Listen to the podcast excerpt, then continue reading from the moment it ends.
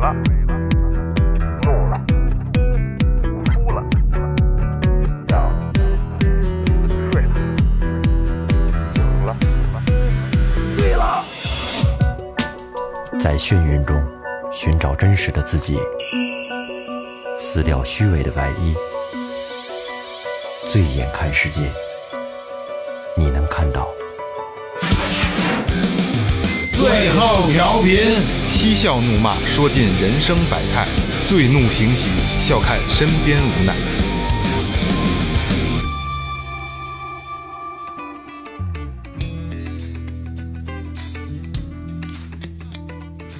Hello，大家好，这里是最后调频，我是你们的老朋友王健。哎，大家好，我是二哥，A K A Second Brother。大家好，老岳，大家好，雷子。哎，那先说前面啊，微博搜索最后调频，微信搜索最后 FM 关注新浪微博公众号，公众号里有什么呢？二哥告诉大家，哎，这个公众号里边呢，有我们日常的一些活动的一些照片儿，哎，嗯、一些小视频呢，还有一些我们发布的周边产品。嗯，最重要的一点是什么呢？ 就是这个打赏通道，叫咱有一句那话怎么说来？我老说不对，一分也是爱，一分也是爱吧？一分是证明哎你对对一分我们的爱啊也是爱，哎你可以通过这个途径呢，对我们是一个支持。然后还有一个就是，你可以在里边留言，让我们帮你读出来。哎，对对对，哎所有的祝福哎，，什么都可以说，什么都行。嗯我对我们的意见啊，或者说你想对谁说的话呀，让想谁谁听见的呀，这些骂街也都可以啊，嗯好吧？哎呃，补充一下，补充一下啊，就是我们这一期节目其实情况比较特殊嗯哎，除了听我们的音频，我们的这个公众号里边会有同步的视频，哎和照片放进去，对对对对，会很震撼。就是很你听完精彩音频以很精彩后啊再去看我们的照片和视频，嗯雷哥一定亮啊！ 听节目就知道怎么回事了啊。然后还有啊，这个打赏这个东西啊，我之前节奏节目里都经常说过啊，没瞎花一分钱啊，就是取之于民用之于民啊，都花你们身上了啊。来吧啊，今天的主题开始了啊。今天要聊什么呢？因为最近呢，我发现因为关注这这块儿稍微有点多啊，就发现。呃，我们最近能看到的很多消息，就是比如说在公交车上遇到了这些呃这个导盲犬，嗯，或者在地铁里，他们被有某些不喜欢狗的乘客被驱赶，嗯，对吧？闹意见什么什么又是又又又他妈的找这个这个嗯怕工作人怕员，有对对人嘛对对对对，不让他们上。我觉得最后调频是时候该做一期节目来让大家正视这个问题嗯了。但是呢，我们这个能力确实有限，对吧？我们四个人的能力确实有限，但是今天我们请到了两位专业的嘉宾，然后希望这期节目大家听完之后能。让大家最起码心里有一个概念，就是他们是不容易的，然后这是他们的工作，请正视他们的工作，就像你们也需要工作是一样的。我们不不能说从让你在工作岗位上滚蛋，对吧？那是他们的工作，请尊重他们的工作。狗是狗，但不一样。哎，对对对对对对，狗是狗是不一样，这个这个说的好啊！来来，欢迎今天的嘉宾啊，来自我介绍。大家好，我是泰安经纬刘洪波。哎，欢迎欢迎！大家好，我是特案经纬段丽君儿。哎，刘老师、段老师啊，这个我我需要让他们两个人简单的说一下，因为可能在这个行业里，大家并不知道，就是特安精卫是什么，对吧？可能就是今天我也刚开场也说了，是跟这个犬训练啊、犬的工作有关。嗯，然后我现现在咱们让那个刘老师给说一下，咱们特安精卫主要负责的是什么？泰安经纬主要负责的就是工作犬类的这种各种搜毒、搜爆犬、这个破咬犬、导盲犬也有，嗯，然后还有包括一些海关缉私犬，哎，还有咱们的那个呃原先的检检疫犬嗯的这种培训训哦练，加上这种服务，哎，这职业的工作犬种，没哦错，没错，嗯是训练职业工作犬种的一个基地啊。呃，刘刘老师，我还得问一下啊，就是咱们这个特安精卫这个咱们这个基地啊，面向的是全国对，所面有向的海关，然后公安，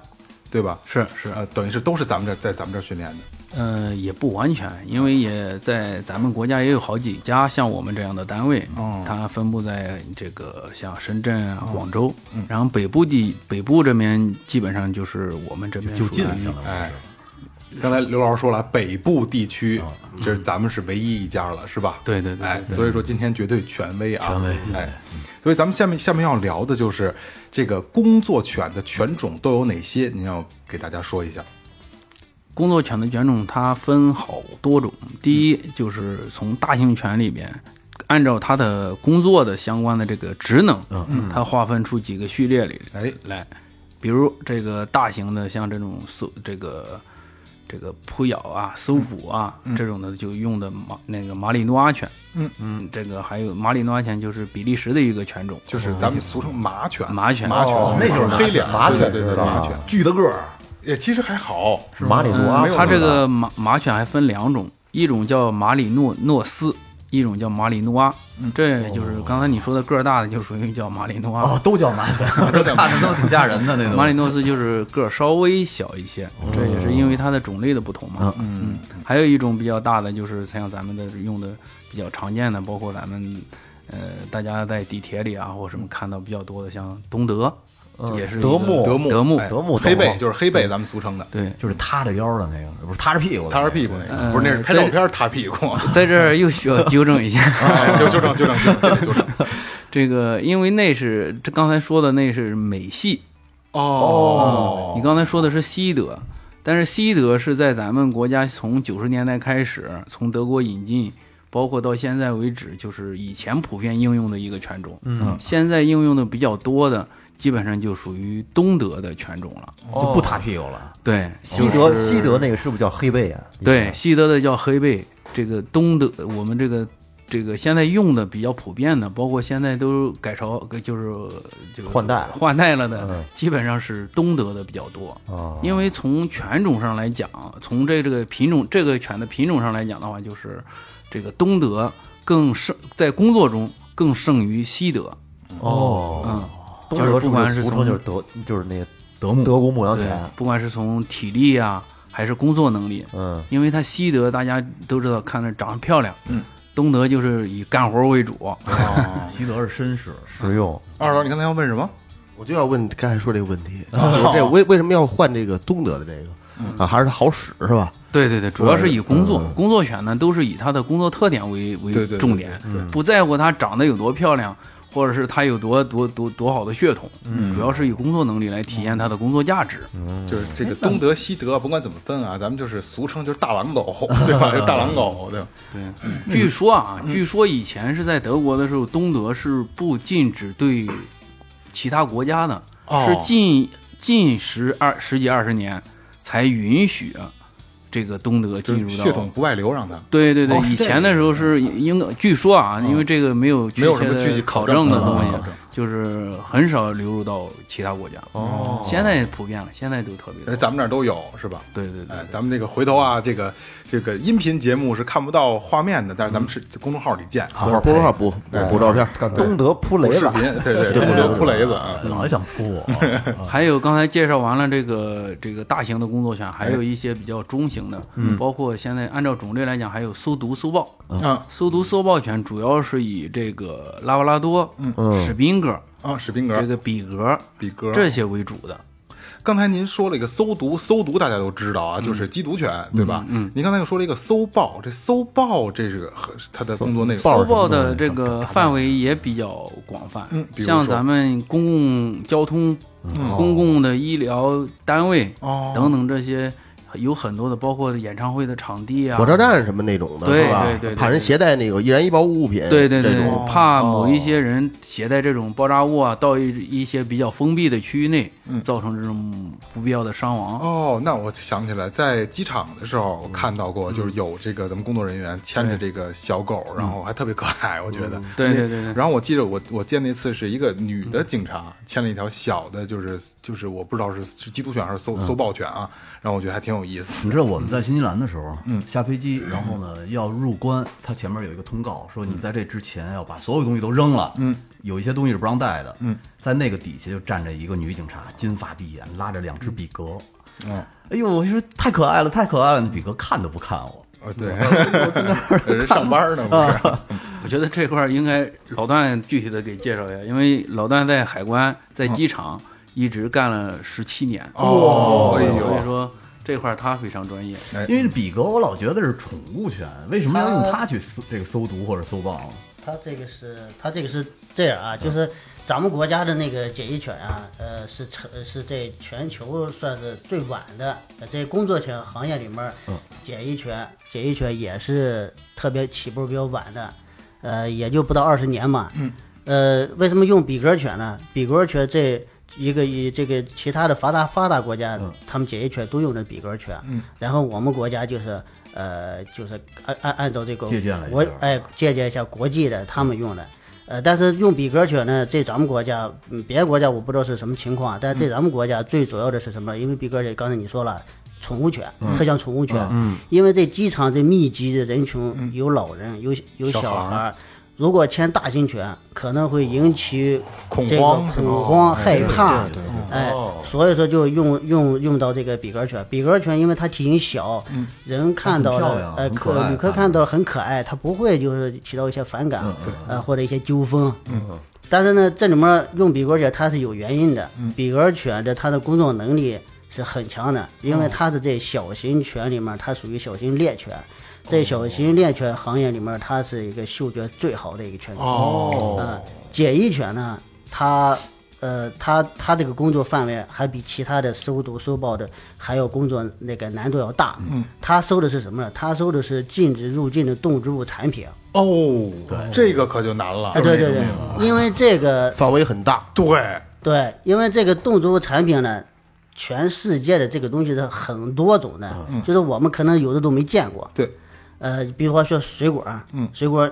大家，能水果都水算。果、肉对类，然后种子啊全部都算。对，哎呦，它是呃四大类嘛，它是呃植这个水果类，然后水果植物类，然后就是肉制品、奶制品、水生动物产品，嗯，它包包括这四大类，这四大类就多了，多了去了，对对对对，哎、所以说它的训练的难度要比搜毒搜爆要难哦的难度大，它的气味，它的气味建立的这个气味的调节反射要多得多，哦，嗯。真聪明啊。啊，真的真的真的，呃，现在因为咱们国家的这个我们检疫部门跟海关合并了，嗯所以说用的都是连搜毒连这个检疫犬，它是一块儿的用，嗯啊，所以说是是这么个情况。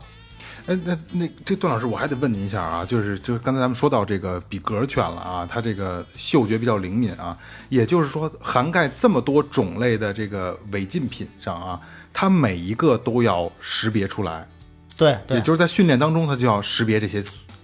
些呃违禁器了。这个吧，就是我们可能现实的训练的时候，可能提供不了嗯全球或者全世界的这种、呃那么多物类别的嗯物品来那么多来、来这个训练。但是呢，这里面每个种类它都有一个成分在里边儿。哦，比如说我们说水果，水果大部分都有糖分跟水果酸，嗯，呃，这是一个统一的一个水果可能都会有这种成分，对，呃，然后呢，它的新鲜度肯定不是我们像工业化学制作的，啊对对对也还是有区别的，对对对对犬来说，它是能分化出来的，哎对，它这应该还是很敏感的，哎，对很这敏些感的，哎，呃，但是这肉类的其实都差不多的，嗯，肉不管是生的熟的，嗯它相对比对这个动物来说都特别敏感，嗯，然后海产品呢也是一个、统一都是一个味道，一个一个气味儿，哦对对啊对一个气味儿，按大类来，对对，按我们就是呃在训练的过程中，我们会选出几个特殊的气味儿嗯来训练，然后通过这几个特殊的气味儿训练之后呢，犬会犬会有一个能力是什么呢？它会有一个联系的一个能力，还有有一个分化的能力。啊，嗯自我认知，呃自我认知的这种能力，啊、就是说，可能它可能我们训苹果了，可能它对橙子也反应，知哦，哎，可能我们训了猪肉了，但它会对羊肉也会反哦应，哎，连锁的，哎，它会有一个这个呃怎么说啊？这个气味积累的一个信号源，嗯，它会把这些东西都会呃归归为一个统一的一个气味。哦就如果说咱们在海关 啊，就是或者在机场还是火车站啊，发现了包里有，比如说有这个毒品，或者说有这种违禁品，他们的做法就是叫，呃，不是不是不是，嗯哦这个因为这这那种环境下，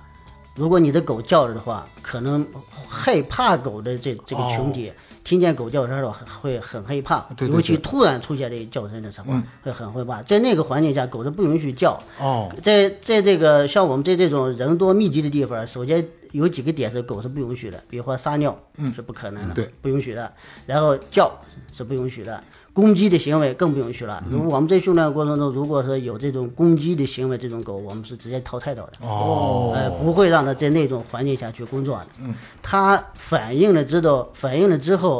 它比如说文件，我们我们都出过这个坐过飞机回来的时候，都拿行李，行李有个转盘，嗯嗯对，我们在我们在行李一般都是行李出现了，我们就带着狗去围着这个行李区搜，嗯搜到了狗就会做一个反应，什么？我们一般是有几个反应的这个行为示警表现，嗯一个是坐，一个是卧，然后现在我们都改成就是定点，就是狗闻到了箱子之后，它会盯着。哦盯着这个箱子，哎，跟着这个箱子，如果是移动的，它就会跟着；跟着如果箱子是静止的，哎，这个犬就会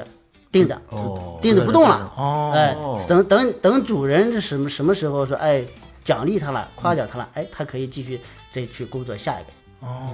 ，good，挺可爱的。啊这个真真的挺有意思的。而且我补充一句，嗯嗯就是在中国现在出现这种嗯用这个鼻子顶着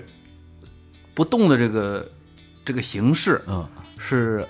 段老师这个哎创始的。呦，是还要还要顶住那个箱子呢？是啊，吗对对对，就是不是说顶着，就是你比如说碰着它像咱说了，他就拿那个鼻子就蹬就能放这儿，然后好多还上次还出来一些笑话，人说，嗯哎呀，你看人家这个警犬多厉害，你看人家都会听呢，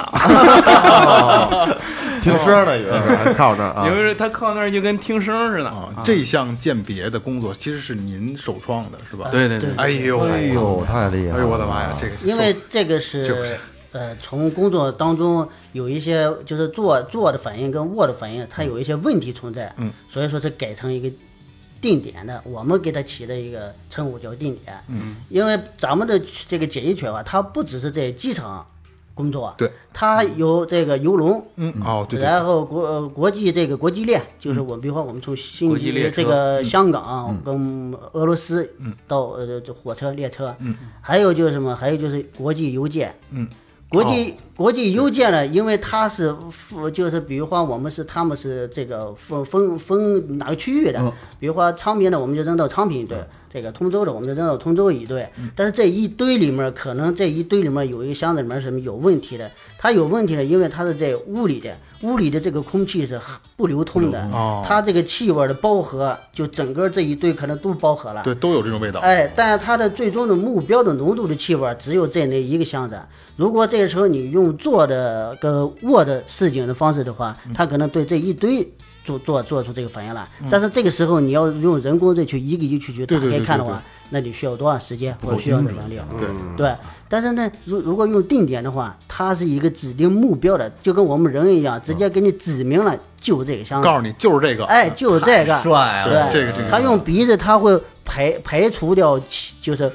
和包合出来的气味儿，它会指指指定给你给你找到一个准确的一个箱子的气味儿，哦因为准确的那个，因为那个目标的箱子，它的气味儿是最大的，散发出来的气味儿是最小的，嗯哎，所以说它会指定，哎，就跟我们人指的某一个东西似的，就是它了。哦，哎，你说咱们几个都养狗，雷哥、萌姐，包括我，嗯咱们也都训过狗，就这个技能，可想而知这个训练难度有多大呀！嗯不可能实现咱。我你家你狗们的狗会都会干什么呀？那会 Q，我我们们家狗会 pew 会会卧，我们家还会会会坐会卧啊！还会，我们家狗是会握手，会 Q。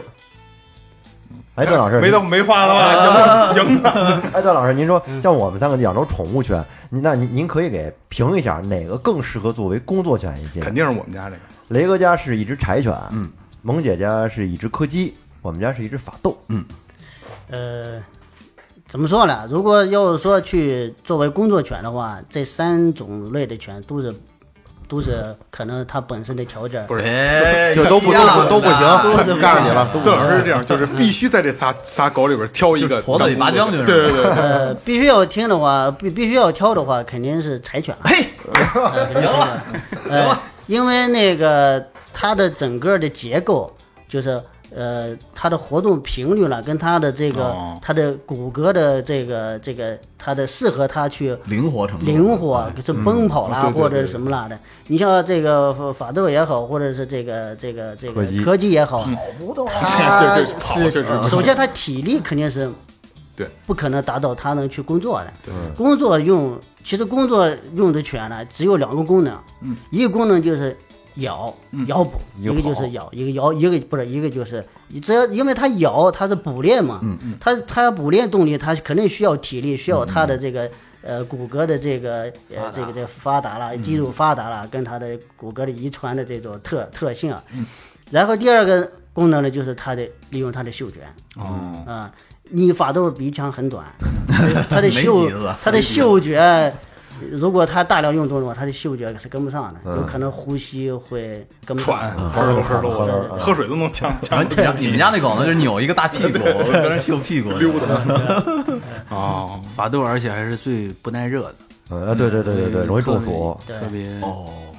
特别容易中暑。法斗还而且就不实在不好训是吧？他这个不太，但它比较固执，对对对还，哎不会游泳啊呢，咱们别把这个咱别带无偏了法啊无法工作的权再往台往这台面上摆了啊！是是是哎，这个刘老师，咱们这个刚才说了，这个这个有缉毒犬，然后这个还那叫什么来着？搜毒犬、嗯哎，搜毒豹犬、搜豹犬，然后还有哪些犬种是可以使在胜任某某些工作的？还有那个现在应用比较普遍的捷克罗素梗，嗯它也能算它是小体的一种犬，嗯，这个现在应用的比较多，嗯，就现在用它来作为搜毒、搜豹啊，哦，包括这些也都可以了。也好像也是就是所谓的大狼狗那个形态的那个狗。不不不，那个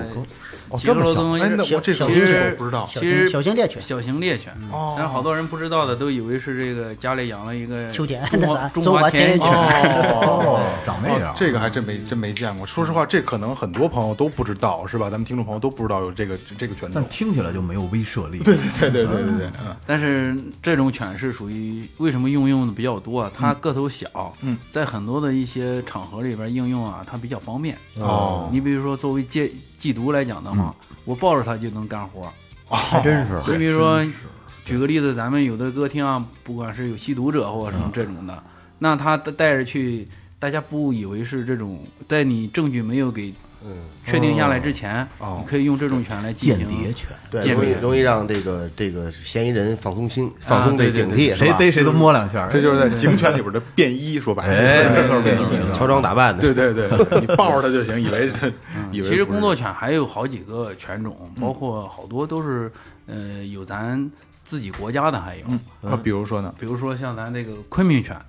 昆明犬昆明犬是哦咱们国家自主研发的，也这个交配杂交通过多少年这个昆明犬，如果我没记错的话，长得跟马犬差不多，对。呃 对吧？呃，跟那个东东德东德有点类似啊，对对嗯对对，嗯大反正大狼就狗，大狼狗型，大狼狗型对对对，大狼狗型的。还有一个，还有一咱们这个应用的比较多的就是那个美国的循血猎犬，国外的一种循血猎犬。哦，这个我如果我看就肯定知道是哪个这个主要是以搜索它的那个追踪为主的，哦，就是不管是山林追踪啊，嗯城市追踪啊。嫌疑犯追踪对，这个犬就是智商不是特别高，但这个犬工作能力非常强，哦就是认死理儿，哦，就是一条路，嗯就是最最高的世界纪录是两百四十公里啊，能跑那么远，好像是我我如果没记错的话，执着啊，啊，就执着，它也肯定也是间歇性的，啊哦是不不可能说一下子你歇走会儿两百四十公里，服务那区也歇会儿，对对是对吧对，？就是说，嗯按照这个气味的，没有断断续续、断断续续的这种慢慢的追踪，干了这是我240听说米。但哦是实际上，在我们这个应用领域里面，我觉得像我们的犬肯定是做不到的。哎你知道我特别希望能有一个眼镜，嗯，就是我能看见那狗闻那气味儿，那气味儿那颜色被它鼻子给吸进去了，我就。不是你要有这眼镜儿就不需要狗不了，需要不是狗了对吧？那 按照我去就行。对你对对对， 不对你不对去不对你不去就对行不对不对，这接的我操！好样儿 的，对，这点活儿还跟人家抢， 就是不是我是这小小小发明家嘛，我是。磊磊，好，还有就是咱们应用的场景比较多，就是好多犬种都可以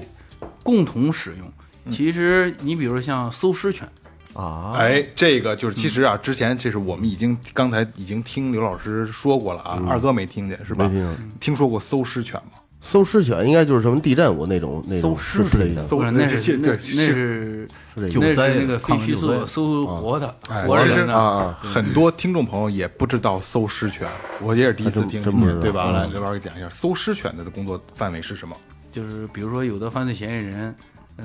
咱们也都在电视上什么都看过，哎，有的杀人犯十年了、或者什么才抓住，抓着了以后，但是很多时候他已经把这个尸体掩埋的，他自己都找不着在哪儿了，哦，对甭管是腐烂啊，还对是哎对被对记不对住对，啊通过这种情况，然后用警犬这种搜尸犬嗯来对于他的一些地底下大概三米以上的哦。埋藏的东地地方的一些东西，进行搜索都。能闻得着。 但是这个成功率也不是非常高啊，就是它有时候会因为很多的不特定因、不特定因素对是时间对太对久了，对对对下太雨久啊什对么对的，对对。嗯但是像我们说的，比如说有的像，嗯，就是在前段时间我们去山里搜的时候，十五天左右的，我们就直接尸体二十分钟就能差不多给搜啊，就是它到。味道还还算明显，是吧？对对对哦时间太久的，就是有其他的客观因素的，可能会影响它这个判断。嗯，会会有会有，因为还有什么呢？因为在国外跟中国的这个很多的不一样。嗯，你看在国外好多就像这墓地什么的，它都比较集中的，啊，对对对对，它没有说这而且个不火化也得对对对，他没有说这个今儿在这儿，明儿在那儿，这个在村儿南头、村儿北头的 这种。咱们这个搜索权就是比较特定，就是在中国啊，包括这个不好应用是什么呢？因为你只要是一去农村，我靠，哪儿都有坟头，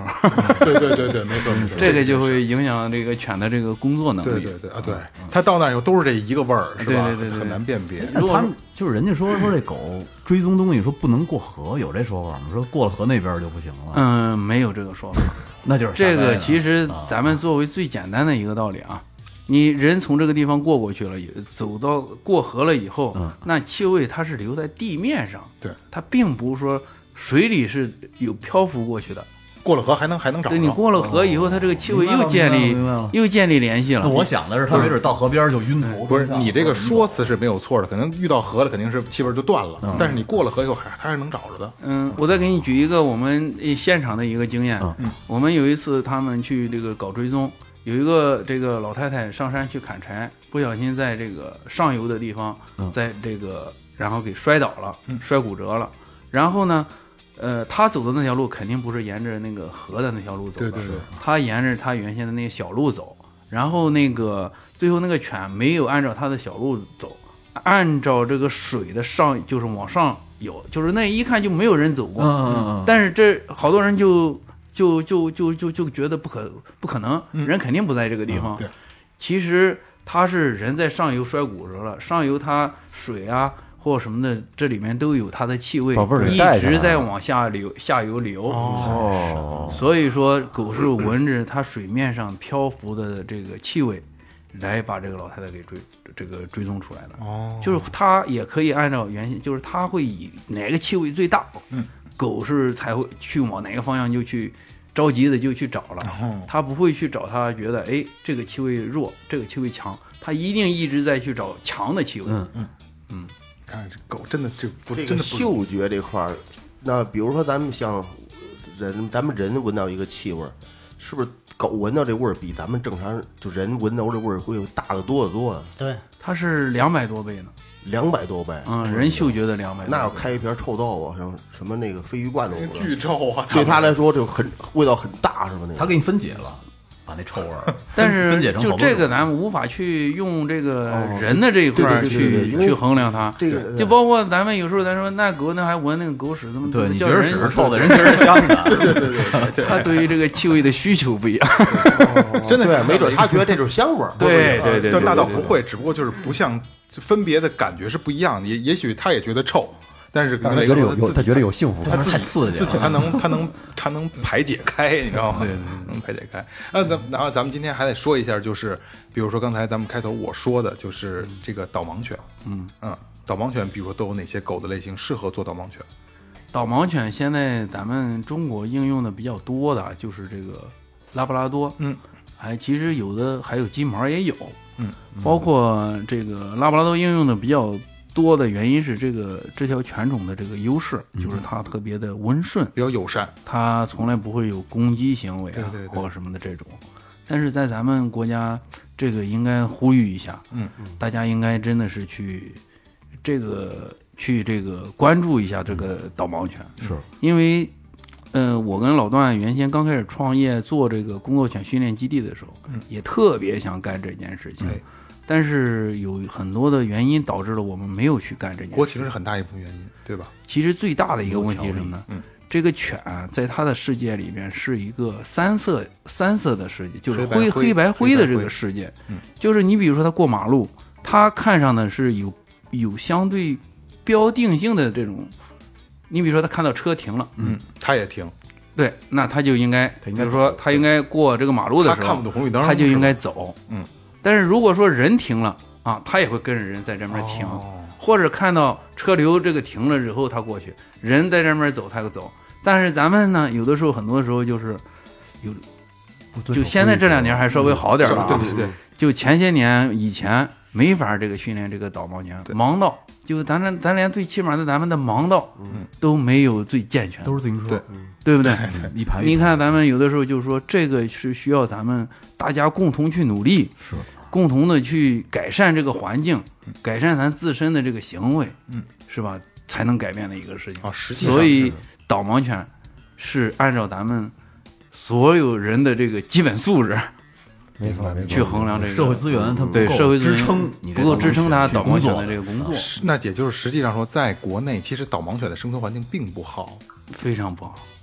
就是其实都都不用说考虑它的工作环境了，实际上它的训练环境其实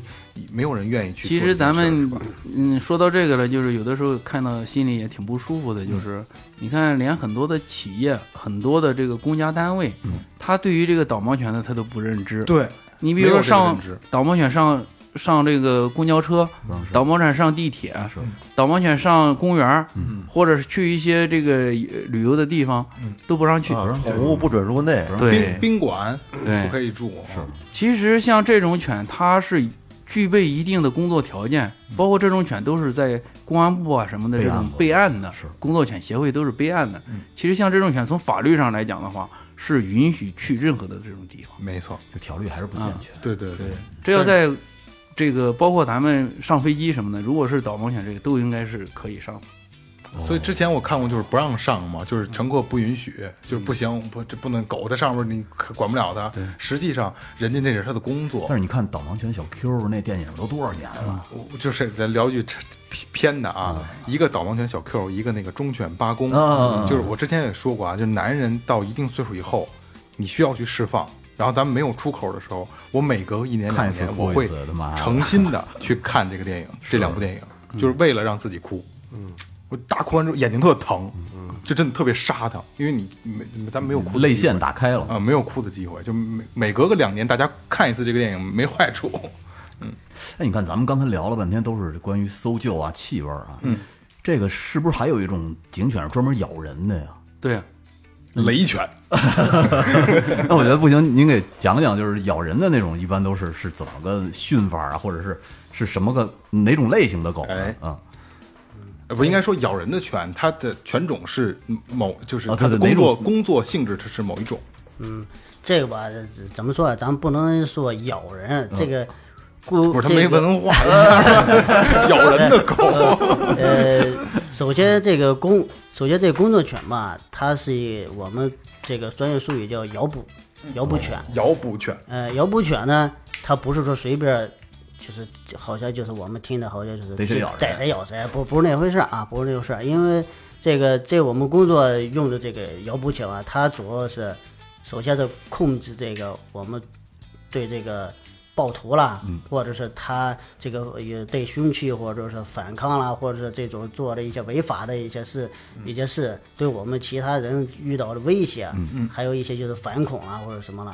呃，他是要处理这个。但他不是说我们想象的，就是说是谁都咬，哎对对对啊，他是要必须要是听这个指令，呃，听我们的指令去去去做这些咬咬人啊或者咬犯罪啊这些行为的。在我印象中，我觉得那种狗啊好像看见人那牙就呲上来就是了你，这哎啊瞪着眼。你这叫疯 狗，你那个 那不会，那不会，就是咱们从这个摇捕犬呢，是经过系统性跟我们的专业的性的训练，通过好多的测试，好多的我们这个标准，呃，去考核通过了，它才能成为一个合格的一个工作用的一个摇捕犬，不是说是这个拿出一条犬啊会咬人就行，它不是这个，它的它这个训练啊，它是经过好多的一个阶段性得最后得出来的，它这个合不合格？比如说我们先首先说这个为为啥工作犬跟这个家庭伴侣伴侣犬是有不一样的。地方呢，首先它的犬种不一样，挑选的犬种不一样。首先它的从它的速度啦，从它的爆发力啦，从它的凶猛性啦，从它的这个服从性啦来挑选出来适合做腰部犬。然后呢，首先就是从哪什么时候就开始呢？从繁殖。我们工作犬的繁殖，可能我们工作犬的繁殖跟我们家庭犬繁殖不一样。家庭犬就是可爱就行了，嗯长得好看就行了。哎对对对对哎，但是那个从工作角度来说，首先从繁殖上血统，首先是要讲究的就是血统。嗯。然后呢，讲究这个犬繁殖出来的幼犬，它是不是适合可以做工作犬来选择？从小就能看出来。从从母母体，从我们繁殖对象来开始做做起。所以咱们这一趴，我这这刚才那个，您不用这么认真的回答这没文化的问 题，哎，您听我的问题。所以刚才您已经说到这儿了，我就把这个问题问出来，就是，比如说咱们基地嗯从选选取工作犬开始，刚才您也说从母体开始就要选取了，嗯然后咱们把这个流程给大家讲一下，因为大家不知道有这这个环节都有什么。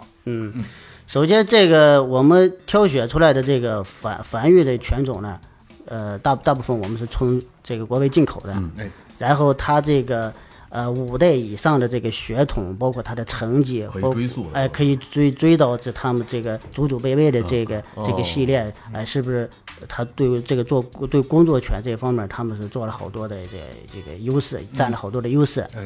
然后我们会选拔出来母体跟这个公犬，母犬跟这个公犬，嗯然后去结合结合结合我们得出来的幼犬，看我们能达到百分之多少是优良的。哦，如果达不到优良的，那我们这两个犬是不不可以做做繁殖的。嗯，呃，尤其母犬，母犬的选择要比公犬要大得多，哦因为这个智一般的智商都是遗传母犬的，嗯呃，内在的遗遗传的是母犬的其。实人也是这样，哎对呃孩子智商都是跟着随随妈，对对对对，它外在的是遗传这个公犬的。嗯，呃，所以所以说挑母犬的时候，首先我们挑这个犬，最起码唯一的一个标准说，这个母犬是不可以有紧张的状态或者有胆小的这种状态，这种的是我们绝坚决不会拿它来做做这个。夹尾巴、拉啊了尿，哎，对对对对，因为 因为咱们刚才提到这咬捕嘛，因为这个咬捕犬呢，它如果对对有反抗的，或者是对有外界有压力的嗯话，它胆小，它繁殖出来的狗也基本会有一些胆小、退缩哦遗传哎退嗯缩，哎，所以说我们不会不会选择的。然后从这个繁殖出来幼幼犬呢，幼犬从其实从出生我们就开始培培培育了，哎，段老师，我得插一句问一下嗯啊，就是咱们比如说公犬、母犬都是极品，对然后它们的结合也没有问题，嗯，然后比如说一窝，比如咱们是假假设说生五个，嗯生五只幼犬啊，这五只幼犬的成才率能有多少？百分之多少？你如果咱们是繁殖的，就考虑的是必须是成成就是成功率，必须是就是说达到和标准的，我们要求的这种标准呢，必须是达到百分之九十以上，哦，对吧。如果呃太少数了，就不适合繁，这两个犬不适合繁殖。啊哦，这么高的匹配度，对对对，因为你搞繁殖，你用的大量的时间跟大量的这个精力什么的，呃，这个是浪费时间的。这东西要适用于人也好啊，他妈这两那个优选高高优学选历嘛生出来的全是清华的，对，呃，只是人我们跟动物没法 儿去做做这个去，哎，没没法儿去衡量这个事情，对对对对对然后就是从这个一出生就其实开始，我们就开始培养它了。为为什么这么说？你你们可能想的是，出生这不大点儿小狗，可能小啥也小不狗啥也不懂，怎么培养的？对，啊不是错了，这个从一出生，我们这个人就要去，包括我们的饲养员，我们都可以就可以去接触它，比方比方每天摸摸它什么的。这个小犬呢，对这个外界的一些这个呃敏感的气味儿啦，或者是你抚摸的这个呃触感啦，它会就慢慢慢慢适应，就是人开始就适应人了，啊、然后等它这个一月龄的时候呢，我们开始就是挑选优优优优选优选这个，呃，这一窝里面有肯定是有特别强极势品的，极品，呃，有有强势的，有温顺的，啊对对对有活泼的，呃，这些挑出来呢，我们会做一个标记，做个标记，比如说我们特别强势的，那以后我们就让它去咬捕，哦，是这么去去分配对的，对对，就是每对窝狗性格都不一样，对对对对对，呃，特别活泼的呢，我们可能会让他参加一些就是收收毒啦、收报啦、气味儿类的，他对脱敏是比较那个，可能适应环境比较强。对，胆小的呢就淘汰掉，哦，就淘汰哎、了，胆小就淘汰了。哦，然后等他到三月龄的时候呢，呃我们开始分开了，分开让他们独立生活哎。，段老师，淘汰率有多有多高啊？呃，淘汰率一般很少，一因为毕因为毕竟它是还是按性格会去对应相对应的工作，所以说还是淘汰率还是相对低一些的。对对对，相对低一但这些。淘汰的狗就卖卖了，汤锅了。呃，我瞎说瞎说瞎说，这个淘汰的狗怎么说呀？淘汰的狗我们一般就是领这个领养，嗯就是说，比如说达到我们的要求，比如说你的生活的条件，嗯你是不是爱狗人士，你是不是特别喜欢狗，哦这个你对好这狗个一定要友好哎或者什么，我们会调查它，而且我们会跟踪调查它。嗯这好这好这哎好，，就领养给你了，无条件的领养给你。我告诉你啊，淘汰了的狗在他们小区都能当狗王，你信不信呢？ 我爹 是谁？是啊，你知道我哥干什么的吗？我哥在公安局那 个。但是基本是淘汰很少的。嗯呃，因为这里面有一个参数，就是什么？呃，这个狗呢，其实跟狼是很接近的，对它们的生活习惯也是很接近，都是群体动物。呃，狼呢，它有阶级对嗯的地位，它的区分的，它有这个阶级地位的。谁是老大？嗯，谁是老二，或者是谁是干什么的干什么的，哎谁是放哨的，有分工嗯哎，是谁谁是去打头阵的，它有分工的。嗯，但是我们不需要，我们繁殖狗的时候，我们不需要这种阶级、嗯、地位、嗯、有区分的。我们都我们繁殖是需要它每只狗都是平等领领都是都是这个老大，而且都是领导。哎，呃，这个时候我们就需要什么呢？为啥我刚才我说了，这个三个月之后呢，我们会分给单独饲养，哦就是不会让这一窝狗这一块儿，因为这一块儿呢就会有阶级斗争，是，哎，就会有这个地位上面的斗争。有我要被争欺，负我要的争老大，哎，我对不对？有哦欺负人的，哎，这是他所以天生的一些，这是天生的，是吧？然后这个时候我们就给它分坑分开，单独养，单独养，单独让单独的这个饲养员去负责养，跟他去建立感情。哎，对就让这个犬它是最强势的，但是呢，它的老大只有饲养员是老大。嗯哦，哎，这这就是最就是前完提，全服从。完全服从，完全服从哎，是这么这这这个这个是它三个月之后我们要给它做的工作。嗯，然后到它这个四月龄到它六月龄的时候，是我们要有个有个幼训。嗯就这个就是就是家里养犬就是尴尬期的这么一个最丑的一个阶段，那对最丑的阶段。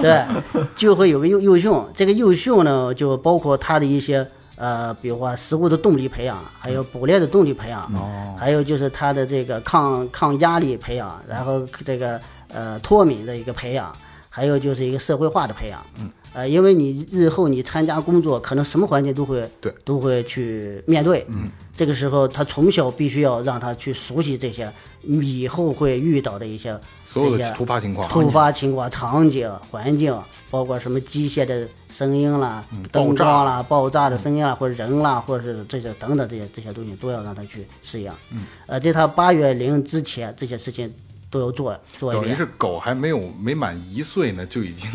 经历了所有的不可能。而且你知道段老师说的那个脱敏，其实我特早以前我就换位思考过，因为我你知道为什么吗？我他妈过敏性鼻炎嗯啊，对对对对，一到了下毛毛的 时候，我拉着我们家狗出去遛弯儿去，我必须戴口罩。每年第一个季度，雷哥的所有节目都是扶囊扶啊囊！的。 但是但是我们家那狗，哎，就地下那么多毛，丫就愣闻，没 事儿。我操！我说如果这狗要是得了过敏性鼻炎，那就疯了，甭出门了，那就 我操，天天给丫戴一口罩儿。 还哎真没听说过这个。没有吧？狗哎，段老师，狗有鼻这鼻炎什么的，这这这种呃，一一般没有。没没事儿。因为不是那它也个会有闻到有刺鼻激的腔比较打喷长，哦，所以你们为什么它天天在土里？它离地又低，哦呃也没天事儿天哦在啊泥对土，各种气味复杂，各种这种那这自我个能适应。嗯对它自己能适应。对，它的结构跟我们人的结构是不一样的。但是呢，呃，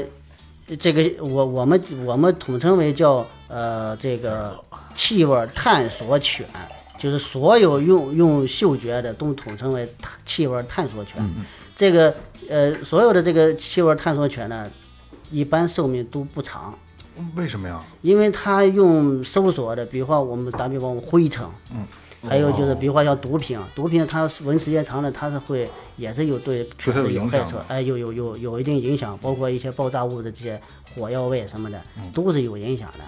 而且它劳就跟我们人一样啊，劳动一已经其实比他奔跑的这个要要费他的这个费脑子呃这费嗯种不是费他的这个精神啊，放费费他这个这这个这这体力了，嗯要要耗费的要很大。他用鼻子比他奔跑还要耗费，哦太耗费集体中力了，对对对，哎对，因为他一直在呼呼吸，在捕捉空气，呃，捕捉空气中的气味儿。对，所以说他可能你觉得他闻这个没有他相对轻松相对其实轻松实其际上实并不是其实比他要遥捕还要耗费体力。哎，刚才那个段老师也说了啊，就是八个月之前就已经经过了所有的这些训练，对然后分类别了，是吧？对对对到八月份不是八月份，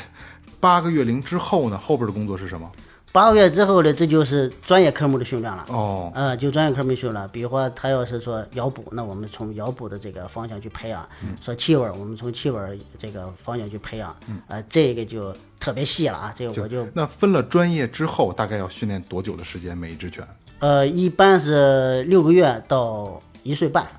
哦，得也将近得有小小小一年的时间。哎，对对对，也就是说对步入工作岗位就是将近两岁可以干活儿，实习呃，实习差不多吧实习，差不多一岁半到两岁。哦嗯，因为这个期端这个阶段呢，它还是一个成熟期，嗯嗯它还不不可能适应工作，是吧？它只适合去训练。嗯呃，呃犬是到两岁，它是它是完全正成是年相完对稳完定全是是成年，完全心理它上的还有这个身体上都已经对稳对定对了稳定了。对，哦都已经可以就是能够承受一些压力，或者是能够接受一些压力。嗯，然后一文一武，等于对刚对好对是吧？如果按照人的年龄来算的话，这个两岁就嗯算是十四岁左右的这个人的这个青春期前后，对十五岁姑娘以前就能结婚了，对大概是吧？这镜花缘不都是十四五岁就搞嗯对象结婚了 吗？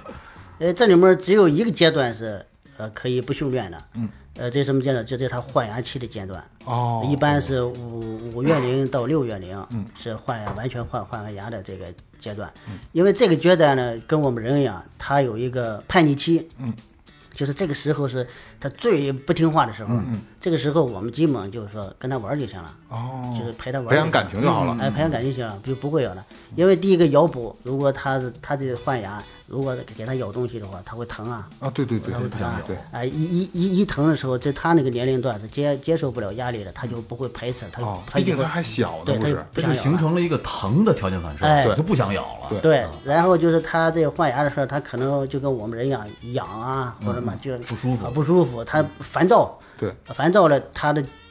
这个注意力跟他的精神，他集中不到这个影响训他练判断。哎，也集中不到这训练的这个过嗯程，啊所以说你这时候就开开展训练的话，你属于说这个强迫他去做一件事情。哦呃，我们训练工作犬，我们是不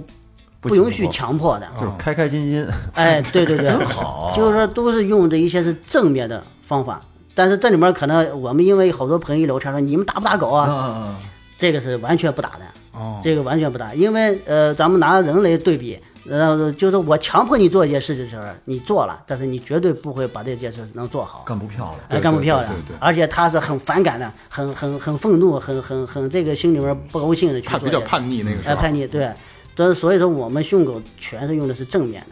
的。啊以以发展兴趣为主啊。对对，培养他的兴趣，开发他的智商为主，因为只有有兴趣的狗犬呢，它是有兴趣的，它跟你工作是期盼的，什么时候我去工作呀？什么时候我去工作呀？对，狗哎工作时他他是兴奋的，感到对感对到对对对快乐，对感到自豪，也就不焦虑了。对，对对对， 因为这里面好多这个呃工作犬的训训练嘛，它这个嗯，比如说我们训练我们用到的一些东西，比如说食物跟物品。一物品它就是玩儿，食物它就是为了填饱肚子，为了吃嘛，是不是？对。但是这里面最大的因素不是这两样东西，嗯，最大的因素是他喜欢干这件事儿，有激情，哎，只有他喜，他对这件事情期盼干这件事情，他觉得对他是一个最大最大的奖励。你的狗才嗯能，你的犬才能是成为一只真正能工作的犬。嗯，呃，如果他只是为了，比如说为了钱，或者说为了某些利益去做这些事嗯为了一根情，但如果你吃饱了之后呢，那他不给你干了。嗯玩累了之后呢，我不玩了。对，呃，你就没有没办法再进行工作了。嗯但是呢，他要是对这个对这个工作的一个啊产生兴趣过程，对他来说特别有意思，对他来说特别大的一奖励。嗯，啊，那他什么时候他都会愿意愿意去做的。哎，嗯那段老师，我还想问，就是刚才您也说过了啊，就是我们在训犬过程过程当中，没有说惩罚没有打，对吧？嗯，那奖与罚都是什么呀？一般情况下，呃，惩罚是有，嗯但是不像我们想要的是打他，惩罚这只是我们给他一一一些不舒服感，嗯，呃，不会说我们不嗯不可能是拿个大棒子去搂他、啊，打比方哦就啊，语言刺刺激他， 哎，不对，不不不能那样是不那样我会的呀呢，宰你是吧？那种情况下会就是说会破坏犬跟人的一种感情的。哦一旦感情破裂了，你再去训练它，你绝对是没有用哦没有训不好这只狗。特别明其显实。刚才老嗯段讲了后边这一段儿，其实我总结一下是一个什么意思呢？嗯就是先前期用食物、用物品嗯诱来导培培养犬的一种这个相对的一种对工作的兴趣，兴趣，嗯，然后慢慢的转化成什么呢？慢慢转换成精神奖励。哦，就是刚才他讲的所有的，其实是我愿意为你去做这件事，是最大的奖励。等于就是我，你你办完这个事儿，我拍拍这狗脑袋，或拍者脖我给它一个眼神，哎，拍对，脖就这个意他就思，高兴了。就这个意拍思。这脖子是吧？这对呃，这个拍哪儿都成拍哪儿。这个还有一个什么？这个是跟咱们宠物犬很大的一个区别的这个这个范畴不一样包括宠物犬跟工作犬类的，咱们你看家庭养犬的人都特别多，嗯，就咱们会碰到很多很多的一些问题，对对，老解决不了。解决不了。其实这些问题解决不了的很大的一个原因是不是犬的问题，是人的问题。哦，你看，在国外好多时候都需要去人，你要养犬都必要去上，必须要去上课。对，你上过多少课时，你才能去养这条哦还有犬？这个啊规定，而且现才在能获得这现狗在证儿北是吧？对，不是获得你人养犬的这个这资这格个。资格啊， 现在北京也有这种，就是小的课堂了，就是培训你跟你跟你的狗的一个一个和谐度，也去教它做一些东西，有这种培训吗？你看咱们九九六怎么去啊的？咱们你看，咱们咱们养的很多犬，其实犬它，你看刚才老段讲了一个说犬原先是群居动物，嗯，现在咱们家里一般情况下就养一只两只，对，如果说养，咱就拿养一只来讲这个问题的话，养一只，它在家里是老大，嗯，为什么？它把你人都作为它的群体里边了。哦，咱们有时候这个人养狗啊，他的这种有时候溺爱，嗯，好多对于这个技术的这个不理解，嗯，因为毕竟这个还是很难去用语言啊或什么去沟通一件事情，嗯，慢慢的就让狗在家里成老大，对就是狗是老大，咱们就成老二、老三、老四，对对，家庭成员就成这样了。嗯，所以这条狗肯定会给你出幺蛾子。对，这就是这个很大的一个原因。你像我们就会规避很大的一个原因是，我们会会让狗一直知道它是什么角色。哦，哎呦，这个点透了，是 你乐什么呢？这好，这这他们玩玩的真真到位，就是你就是狗，对，是吧你一？定要服从我。对，对对，我永远是你老大。对，对我永远是你老大，嗯你永远是咱们家庭里边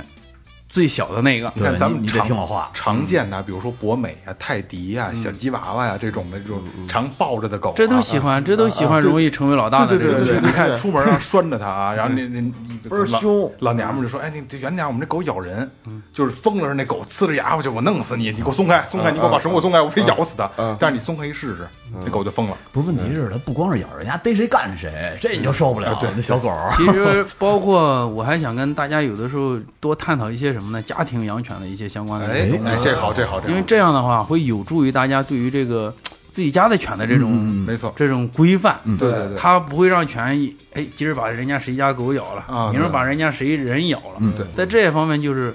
其实它学习我们很多像工作犬类的这种这种规矩的建立哎是很有必要的。对，家用你像犬没咱有们家规矩庭养，我我估计你们仨都养着犬，嗯你们仨肯定家里从来不会让犬进笼子嘛，不会，对不对？没有笼子啊。举个最简单、最直白的，大家也能听得懂的一个道理，就像咱把咱自己，咱咱把狗当成人，就咱自己，啊父母今天这个出门了，咱在家写写作业，嗯看看电视，玩会儿，写会儿作业，哎呀，我靠，在沙发上躺会儿玩会儿游戏吧，哦，是不是很舒服？对，家长一回来，孩子是一个什么心情？我靠，又回来了。束缚这了嗯家伙，赶紧写作业嘛，赶紧就怎说么我怎么着嘛对，他就会有这种情绪了吧？对那犬不也一样的吗？它也跟个小孩儿一样。那如果说你不在家的时候，你就把它放到笼子里，你别让他没事儿去沙发溜一圈儿，嗯哎呀，没事儿这个去地上趴一会儿，一会儿去厨房溜一圈儿看看有没有吃的，嗯你别让他有这些行为，你别让他主动的去捕捉一些，就是就是让他往负面，谁都喜欢安逸，嗯他不喜欢别被让他太舒服嗯被舒服，对然后如果说你把它平时放在笼子里，其实它的犬，他们说，哎呀，这狗在这个笼子里这焦个虑啊憋尿啊，又是什么的？你看这个又不人性化，嗯嗯你说。这个给狗这个弄那么小狭小的一个空间，让它虐待呀虐待啊呀，它就会很这。其实这些往往是这条犬，这个就相当于有本书叫《永远不要毙了这条犬》，就相当于你们这些行为就把这条犬给毙了。哦，它的狗生已经不是它的狗生了，是你的狗生了，对，是你认为的，你认为的狗生了。嗯哦其实对于狗来说，相当于是一个挫折感教育，嗯对，给它搁那笼子里，啊，然后你你你如果说咱再反过来再想，如果说你平时把狗放在笼子里，你一回家叭一打开门的那一瞬间，开心，你说它巨开心不开巨心？开心，有道理，哎，你说你让它干点啥，它给不给你干？有道哦肯定给你干。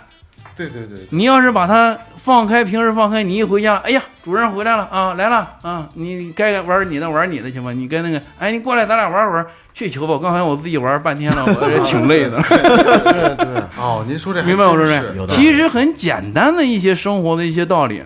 其实往往我们永远很难去把它给突破出来。没错，嗯就一层窗户纸的东西，对，其实这是这个一个规则，把它做好了，解决了狗很大的这个问理。题。刘老师，您知道我这现在就有一个特别棘手的问题，嗯，就是我拉我们家狗出去的时候，呀，逮谁跟谁叫，就对着狗，嗯，这有什么特别这个啊简单的方法吗？这个也很好规制，时候你踹他就行。 这个不是说不是说踹它啊，这个是从行为上，就像你刚才讲的这种的，这个犬在你们家都是老大，嗯就是你得首先让它当成老二，我老打压呢，你打压它，你得有方式方法的去嗯打压，而且你得按照狗的这个抗击打能力、抗压能力嗯，不是那种打它的那我个拿能爱力心啊。嗯拍儿，他送我的、呃小就是手， 因为什么呢？刚才你讲的，老段刚才讲的，三个月到八个月之间是犬最好的社会化、脱敏等等训练的最好的时嗯机。在这个阶段里，刚才你讲的这些问题都应该去解决了。哦所以说，你们的这个犬相当于到达了一定程度以后，它就已经形成思维固化了。对，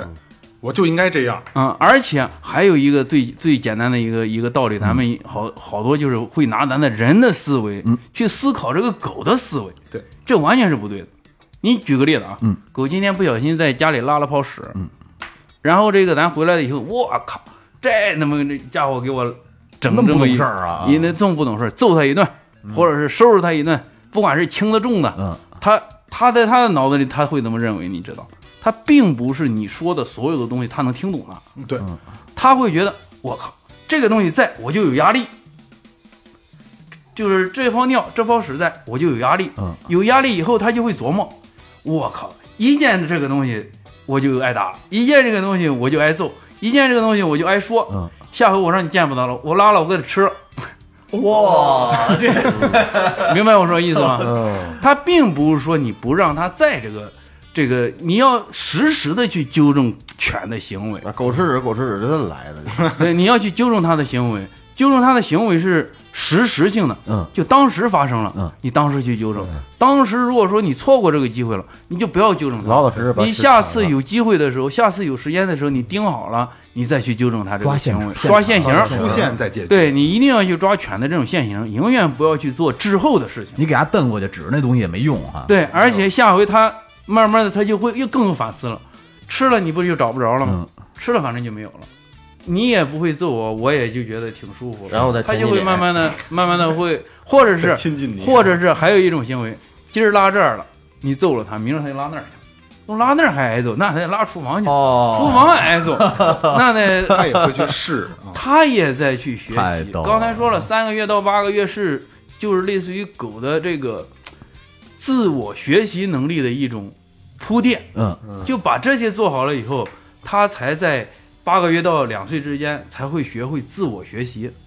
这样的话，你说的很多的语言，包括咱们身边养人，他对你的情绪，对你很很多的一些事物的这种理解，嗯他理解的没有那么像咱人那么透，因为他不懂咱人的语言，是，所以它会慢慢的形成一种条件反射，慢慢的就是你通过你的情绪，通过你的肢体语言，慢慢的就形成了他的行为了。当他这个行为正确的行为建立起来的时候，那条犬你特别的再想纠正开太心难。了。像我们家我们家犬养着，天天的这个从来没有说烦你的时候，哦，就我需要你的时候你就在，我不需要你的时候，咱比如说在这儿聊天，咱在这儿说事儿，嗯他就在边上趴着，一动不动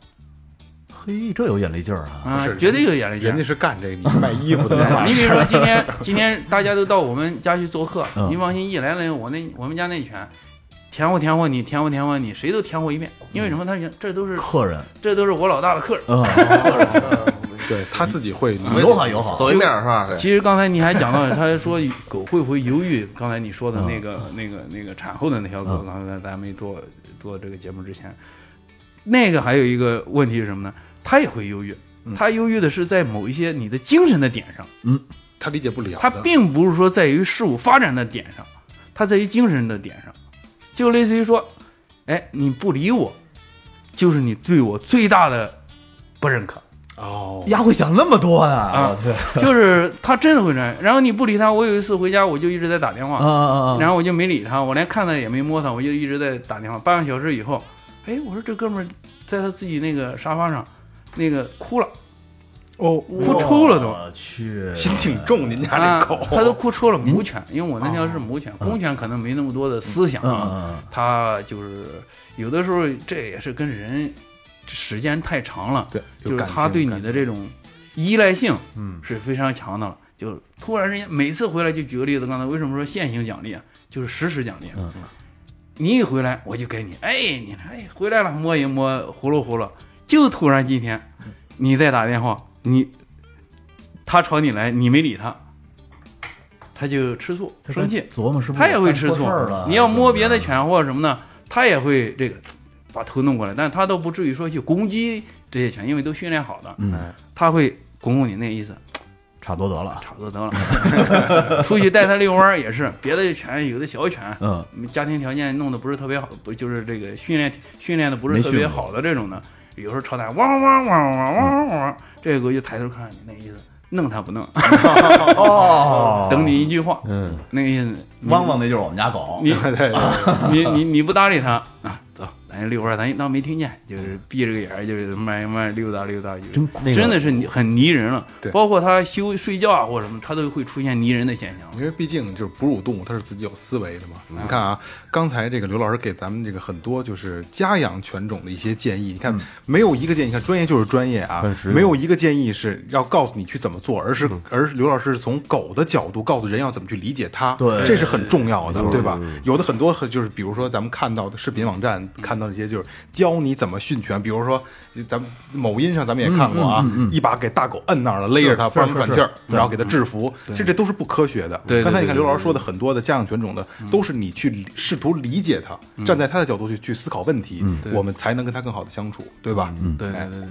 来，那个，那咱们这个说回工作犬啊，来，嗯段老师，刚才咱们说完了，说，呃，一岁半到两岁，他他就要走入工作岗位了，对吧？对对对他从开始走入工作岗位岗位开始服役，能服役几年？也就是他在几岁的时候，他就要他就要退役了，他就要退休了。一般的话，大部分也就八岁，哦，就八岁，八也对就是五到八到岁六年的时间，呃，一般就到八岁就基基本上他休息了，就退呃因为身体机能的退休退了化，，呃，退休了，就他的体力啊，呃，就跟我们人一样，岁数大了老化了，他的体力跟不上了，跟不上啊、他可能还需还愿意去工作，但是他体力跟不上了，就让他休息了。那像这种退休的狗，能再回到家庭中被当做宠物犬去养吗？也可以，嗯可以，没问题的。其实犬是这样，呃，到八岁的犬啊，一般呀、特别听话，嗯， 对，就是肯定哎，的，对，特别听话，就是说它已它就是基本啊，就是说不像我们那个年轻的那种犬子闹呀、嗯什么呀，去追追逐其他的动物呀，或者这种的都都不会发生了。它它会老老实实的，特特别特别好养，嗯是吧？因为它体能上面都是什么的都已经退化的特别厉害了。哦啊，到八岁已经退化得特别厉害了，啊，对，工作犬因为嗯工作呃很强度的问哎，题，嗯对，工作强度强度问题，一般很少就是说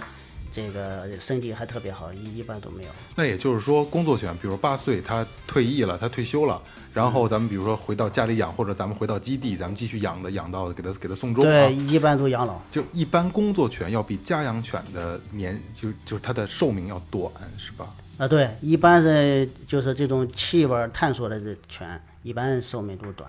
啊，一嗯就是大概就是八岁他，他退休了以后还能再活几年，就平均您说一平均的就行。呃，反正一般超超不过十十五岁。哦，就正还是相对比较正啊常。十嗯二到十五岁之间。对对哦哦对，听着都想领养一只去。对，领养一只，再领养一只。这大德国往我边上一坐，不许动啊！嗯对， 多帅啊！ 哟， 疯你了要像又我们那气味犬，可以给你训练的，到时候一回来，哎呀，你是不是去歌厅了呀？ 啊，都能到这个程度是吗？ 我去，它开始啃呃气气味犬呢，它分好多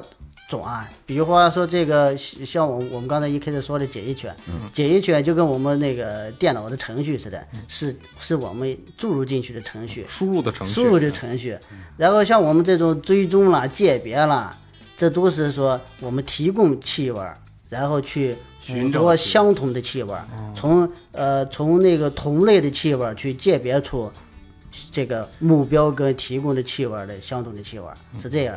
它是分分分两种的，像我们说这个搜毒、搜爆啦，或者解遗犬啦，这些是我们已经就是说给这些犬已经把这些气味建立了，它就找这些气味就行了，不用提供气味的源，哦呃，去直接就它就知道要找这些。呃，如果说我们要鉴别的话，说我们这座的这里面有一个犯罪嫌疑人，啊在这个现场的犯罪现场呢有一个烟头，我们从烟头提供的这个气味。去，因为我们这几个人可能都是嫌疑犯，但是不确定是谁。对，但是现场留下的气味只有一个人。对，哎，我们从我们从这烟头的这个气唾液提取出来气味儿，让狗去闻这个气烟头的气味儿，然后找到从我们这六个人里面找到到底是谁，这个烟头是谁遗遗留的，哎，准确的找到这个，是这么这么过程。那我有一小问题啊，因为咱们经常看到有的大狗在小区里遛的时候，呀不拴着，咬咬伤人或者咬伤小孩了。假如说咱们碰到这狗在咬别人、攻击别人的时候，咱们普通人有什么可以这个，比如说去去制止它的这种方法吗？我觉得是这样，我觉得就是我我还是那句话，就是呃，预防这种事情发生，而不是说以这个事情发生了，我们是怎么嗯去应对嗯解决，这你已经可能有来不及了。我我我还是呼吁，就是我们养犬的爱狗人士啊，就是说一定要牵犬。是啊、我不不管我们是训练合格的犬，或者是我们没有训练过的犬，都要牵犬出行，呃，就是避免，因为这种事情你你你不可能能预料到的。有的时候它自己觉得训得挺好，对，而且都是那种野路子，对那谁知道一上街什么样啊？而且而且家庭里面养的犬吧，养犬的这些群体的都是不懂犬，不懂犬的一些行为表现，不懂的是去怎么去教育犬的。所以我们国家跟国外就有这两个区别，这国外是有法律呃去这个给你约束的，你必须要去学习懂，你才可以。国家才同意你养犬，然后你养犬必须按照国家的条这个规规矩矩的这种这种法律去去养，我们国家没有，所以说我们养犬就是图个好，图个喜欢。嗯，哎，我我喜欢养，但是好多的因素，这个人都不知道，那你怎么去教育犬呢？没错，然后所以说我们不知道的情况下，一定要牵犬，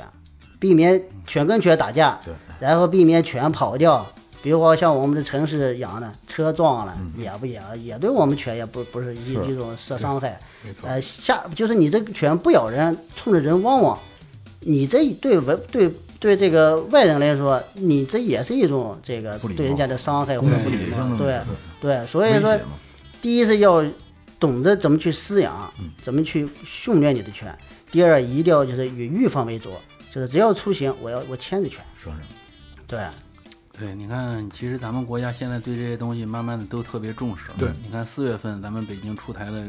包括这个全国出台的规定，嗯，就是犬必须狗证，嗯，多少在城市里的这种规则细则对也都慢慢的出来了。慢慢的，我觉得也都会列入到法律里边。没错，慢慢的，我觉得，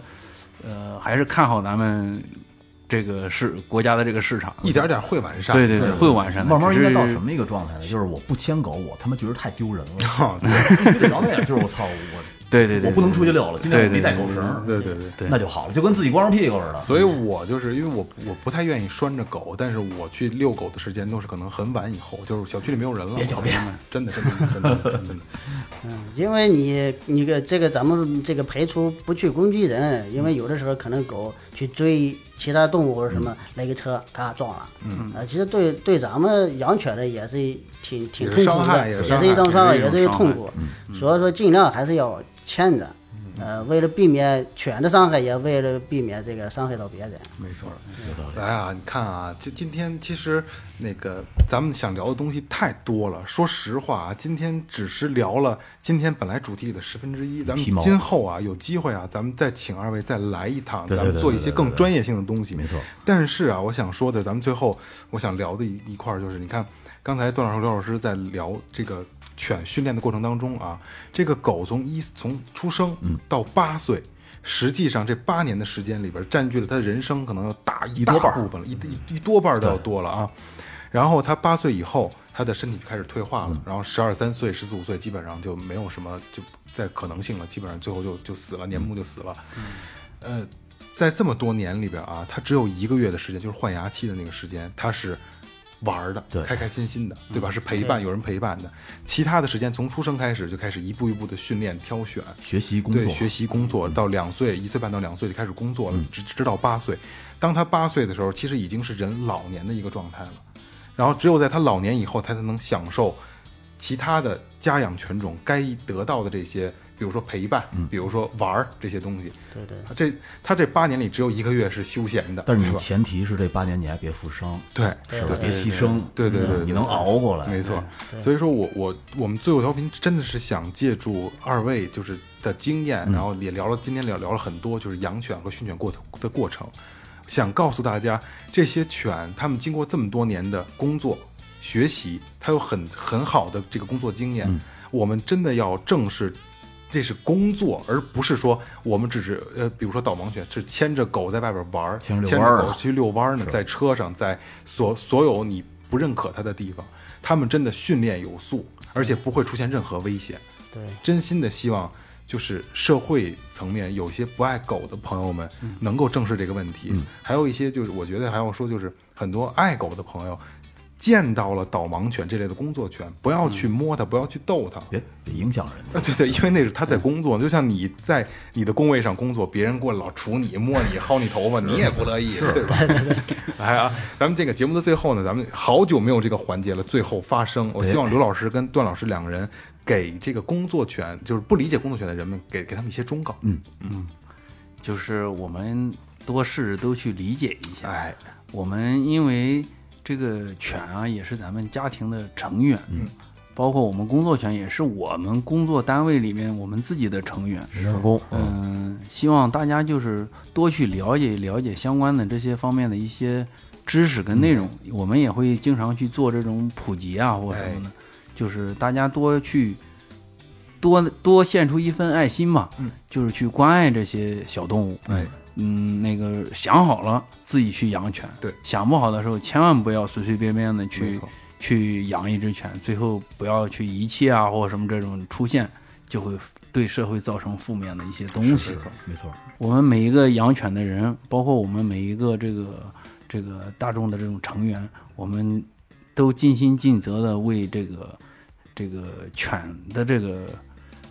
生活吧，嗯，多给予它一些关爱吧。啊哎，哎，段老师，嗯，呃，我呢想就是跟大家说的，就是什么呢？工作犬它是一个特殊的一个呃，为为我们人类或者是为我们国家一个象征性的一个呃产业吧，嗯也是一个对我们这个平时工作中当中也帮帮助我们人类，也解决了一些用科学跟仪器。呃，机械是解决不了的一些问题，哎呃，这个是到什么时候都是这个这个代替不了犬的功能的。是 然后呢，就是说我们可能在我们国家可能喜欢犬的人多，但是反感犬的人也特也别多也多嗯呃，遇到这种工作呃正在工作的这个工作犬呢，呃，大家就是一定要给一些就是说这理解，嗯，比如说我们这人群当中这个工作的时候，可能你反感他，可能觉得呃这个讨厌他什么的，可能会有一些语言上面的什么不愉快了，攻这攻击了，所以大家一定要理解，因为他是在保护我们没错没错，我们国家的产业也好，这个我们人身安全也好，它是起到一个这个作用。没错，像我们刚才就是说这个检疫权，它为什么要查这些东西呢？是因为怕，尤其我们现在好多病毒、害虫都是从这个过程进入到我们国家的。没错，它是给我们把把持这个国门的。把关的哎人，那，个嗯把关的人，哎，所以说我们这我们可能我们这旅客上面箱包可能会有狗的唾液啦，嗯或者会有狗的毛，这个蹭我们这个人的身上面啦，嗯可能会引起大家的反感，所以说大家一定要理解它，哎对对对，这一定要对理解，对一定对要理，解。一定要理解这个他的工作是为了我们保护我们国家的财产、人身安全。是。然后这个就是说，我们工作犬呢，这个可能现在大家理解的可能只是在电影上面了、电视剧了，他们一些哇塞，呃，这个这这这这这些犬都会这些东西啊嗯什么的，但他们付出了很多辛苦。嗯。呃，比如说训训犬的，我们这些训犬的人嗯员也是付出了很多辛苦，这个这个工作都是起早贪黑的工对作。对对，它不是我们正常上下班的这种工作，所以大家一定要知道他们的辛苦，他们的危险，嗯哎，所以说大家都要理解，理哎解这个这个犬的一些，呃，他们工作是为了为了什么？为了什其么？实是咱们人类的一个好帮手。没错，嗯对，因为这个工作犬呢，呃，咱们国家比国外要晚一百年，哦，晚这么长时间呢？对对对，晚一百年。但是呢，我们国家现在发展的。非常快。非常快，而且比国外要用犬用的更很多很多的，比他们用的数量上面啦，这个工作的呃环境上面领域啦什么嗯的，用的都比国外要强得多。然后呢，这个虽然它是工作犬，但是它也象征着一个国家的强盛，先进程度国 家的一个我们国家有多多强大，没错，我们国家有多少多少用犬的这个这个单位，或者是我们用犬量多少多少，我们的技术有现在其实我们的技术已经超越国外的技术了，哦，牛逼！对，太牛逼了所以说这个现在我们国家是以前是跟国外去交啊流，怎么学习人家是吧？但是近这几年呢，已经咱们国家的一些，包括咱们的犬的品质，都超越了国外的品质。解气解气，这个特别解对气啊！，特别所以说这个是象征我们国家真的就是一个一个繁荣、一个富强、一个强大的一个表现。综合实力，对综合实力，真的综对合实力，，所以说这我们呃，这我们这个我们大家对我们国家这种这个、呃这个群体来说，这个一定要就是说支持，嗯，第一支持，第一一定要，第二一定要理解，没错理解这个工作的这个性质，特别好，特别好。因为这期节目真的，我觉得不光是能听到的这些咱们这个听众朋友们啊，包括我们四个人，真的今天受益匪浅，因为很多东西都以为是能够。自己理解、自己知道，实际上差太多了。而且今天刚才我也说了啊，今天聊的内内容只是我们刚才蕊稿的时候的十分之一都不到，真的量太大了。吃饭时候都比这聊得对多对，对，今后有机会咱们再详细的聊一些很多工作犬在工作当中很有意思的一些事儿啊。没错真的没错没错在吃饭的时候，我们聊这些事儿的时候，我们几个人真的热血沸嗯腾，对吧？这个不夸张，这个词儿搜用捕的啊罪搜捕罪犯，对对对嗯对，太过瘾了。然后这个有兴趣的公众号找一下这期节目联这个联动的这一期公众号的文章啊，里边有很多的视频跟照片儿，然后雷哥还有这个现身说嗯法啊。 行下吧，回也邀请你们去体验一下，必须去哎必须必吧须去必须是体验一下，然后呃有有一个让表所演有的粉丝啊，让咱们这个喜欢咱们栏目的这些这个朋友，看看你们这个实际体验是什么样的。这没错没错没错。然后有个小彩蛋啊，有一个，因为那个我们之前聊天儿，这个刘老师老师说，咱们有标准，就是不让咬脖子，狗是就是训练好就不咬脖子，都是身体啊。咱们这次，因为咱们这个。特安经纬的狗都从来没咬过脖子，这次让雷哥是不是咬脖子？ 破个例，对，好吧，那个这期节目就这样了啊！好，感谢特安经纬的刘老师和段老师，这里是最后调频，感谢每位听众，拜拜。拜拜。拜拜拜。嗯。